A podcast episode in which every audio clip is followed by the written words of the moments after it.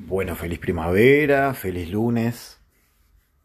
24, 25 de septiembre. Ah, un placer estar de nuevo en una nueva emisión de Soltar Todo. Un programa donde se dice poco y se habla mucho. Y tal vez haciendo un ejercicio de concatenación el episodio breve, porque cada vez lo quiero hacer más breve, porque la verdad es que es difícil sostener muchas palabras. Tal vez un poco lo que acabo de decir eh, pueda ser vinculable con, con lo que quiero hablar hoy. Y lo que quiero hablar hoy es que nunca vas a llegar. Nunca vas a llegar. Nunca vas a llegar no importa cuánto te muevas, no importa cuánto aprendas, no importa cuánto hagas o cuánto dejes de hacer, no importa cuánto entiendas, no importa cuánto camines tu camino hacia adelante y hacia atrás, nunca vas a llegar. Por suerte, nunca vas a llegar. Y eso lejos de ser una condena, es tal vez el acto de eh, autovalidación de tu estancia actual más grande al que podamos llegar. Obviamente, cuando digo nunca vas a llegar, no estoy diciendo que sueltes todo y te quedes en la mitad del camino, arriba de una piedra, esperando a que te lleve la parca. Lo que estoy diciendo es que cada una de las cosas en las que te muevas y en las que quieras llegar, lo hagas sin el peso o sin la carga de que de llegar depende tu bienestar o tu completitud o tu satisfacción. Porque no vas a llegar. Tal vez llegues a terminar una carrera, tal vez llegues a amasar una increíble fortuna, tal vez llegues a viejo con el amor de tu vida, tal vez llegues a comprar tu casa, Tal vez llegues a recorrer todos los países que te propusiste. Cada una de estas cosas, estos sueños, estos anhelos, estas formas programáticas y sistémicas de ver la vida y hacia dónde va la vida, tal vez las alcances todas. Pero eventualmente esos lugares van a ser reemplazados con otros lugares que también representan tu anhelo, tu ambición, tu carencia y tus ganas. Entonces, la mejor forma según lo entiendo yo, para transitar cada una de estas instancias, anhelos, búsquedas, desafíos en los que te aboques y o te propongas, tiene que ver, para llegar a, a una buena estancia en la que ejecutarlos, es recomendable que le quites 36 kilos de eh, expectativa de lo que vas a hacer una vez que llegues, de lo que vas a hacer una vez que llegues, de cómo te vas a sentir una vez que llegues, y te centres en el proceso en tiempo real de lo que estás haciendo. De la alegría, de la fruición de la vida, llevándose adelante y percibida por tus sentidos, que pueden ser cinco, pueden ser más, pueden ser menos, como eh, regocijo de la experiencia vital. ¿Se entiende? Tal vez no sea tan importante llegar a lugares, detentar espacios que tienen mucho que ver con los demás, que tienen que ver mucho con uno en relación al todo, es, es, muy individual, es muy personal, es muy heredado, es muy copiado de redes. Si nos ponemos a estudiar cuáles son nuestros anhelos, nuestros deseos y nuestros sueños, generalmente tienen que ver con una autovalidación percibida por detentar y ocupar espacios eh, sistémicos. Nadie va a estar buscando como forma de realización algo que no se haya visto, copiado o aproximado desde nuestras relaciones parentales, vinculares, culturales, geográficas y o sistémicas.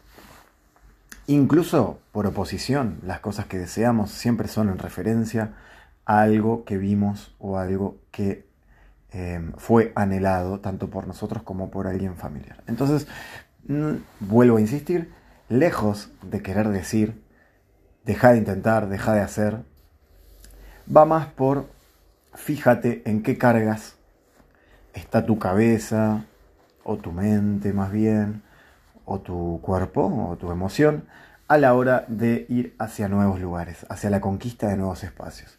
Fíjate con cuánta carga lo haces, cuánto toma de vos en ese proceso y trata de desarticular la mayor cantidad de partes que, además de serte inconvenientes para la consecución de este deseo que estás intentando plasmar, es a la vez muy tortuoso el proceso por el cual te vas moviendo hacia esos lugares. Y yo no voy a decir que termina redundando en que no valen la pena, pero ya decidirá cada uno o cada una si vale la pena cualquier sueño que tengamos por una vida o un largo periplo de sufrimiento, de dolor, de insomnio o de simplemente conexión constante con la carencia del no poder.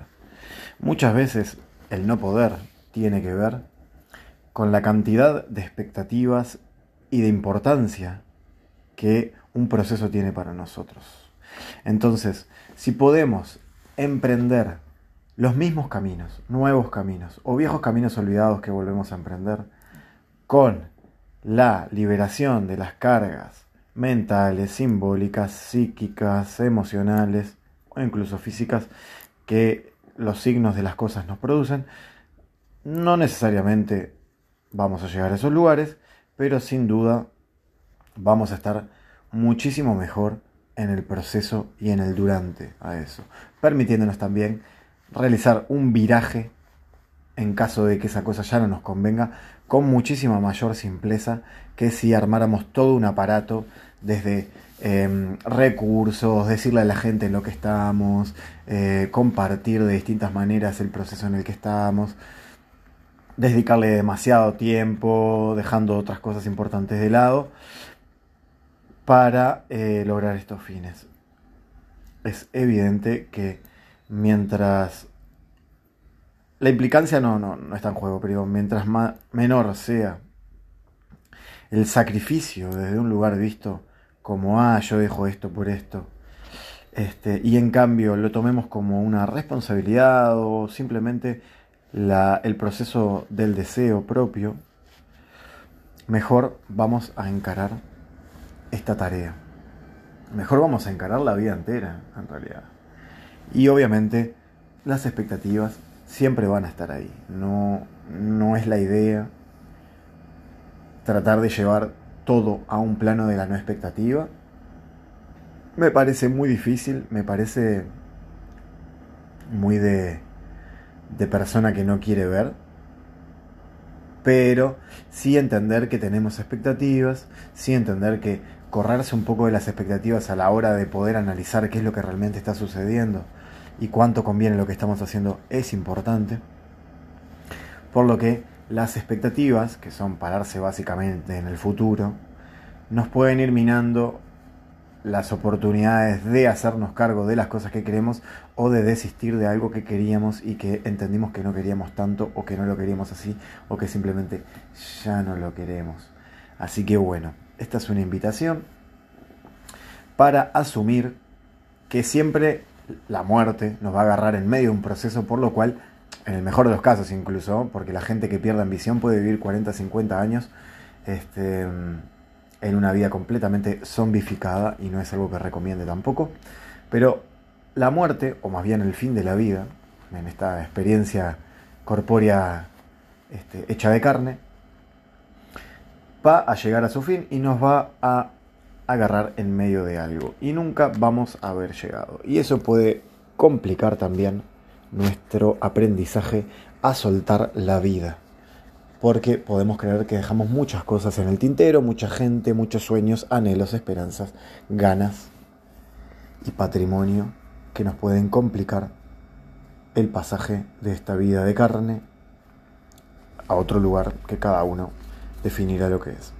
Ahora, hace todo lo que puedas, sin lugar a dudas, pero nunca busques llegar a un lugar en el que te sientas realizado y completado.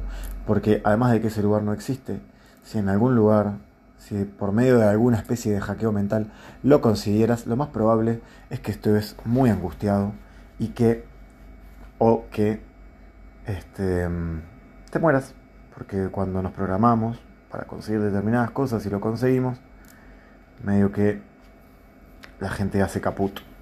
Esto se ve mucho en el final de la vida laboral y la gente que se jubila, que al sentirse inútiles en términos de aporte al sistema actual, no tienen otra expectativa y de a poco se van apagando o de a mucho se van apagando. Por lo cual la invitación es a tener los sentidos a disposición de lo que está sucediendo en tiempo presente, en tiempo real, con ambiciones, con metas, con movimientos hacia algún lugar, sin creer por ello que ese es el lugar que nos completa, que nos hace falta o que vamos a estar mejor de lo que estamos ahora. ¿Sí?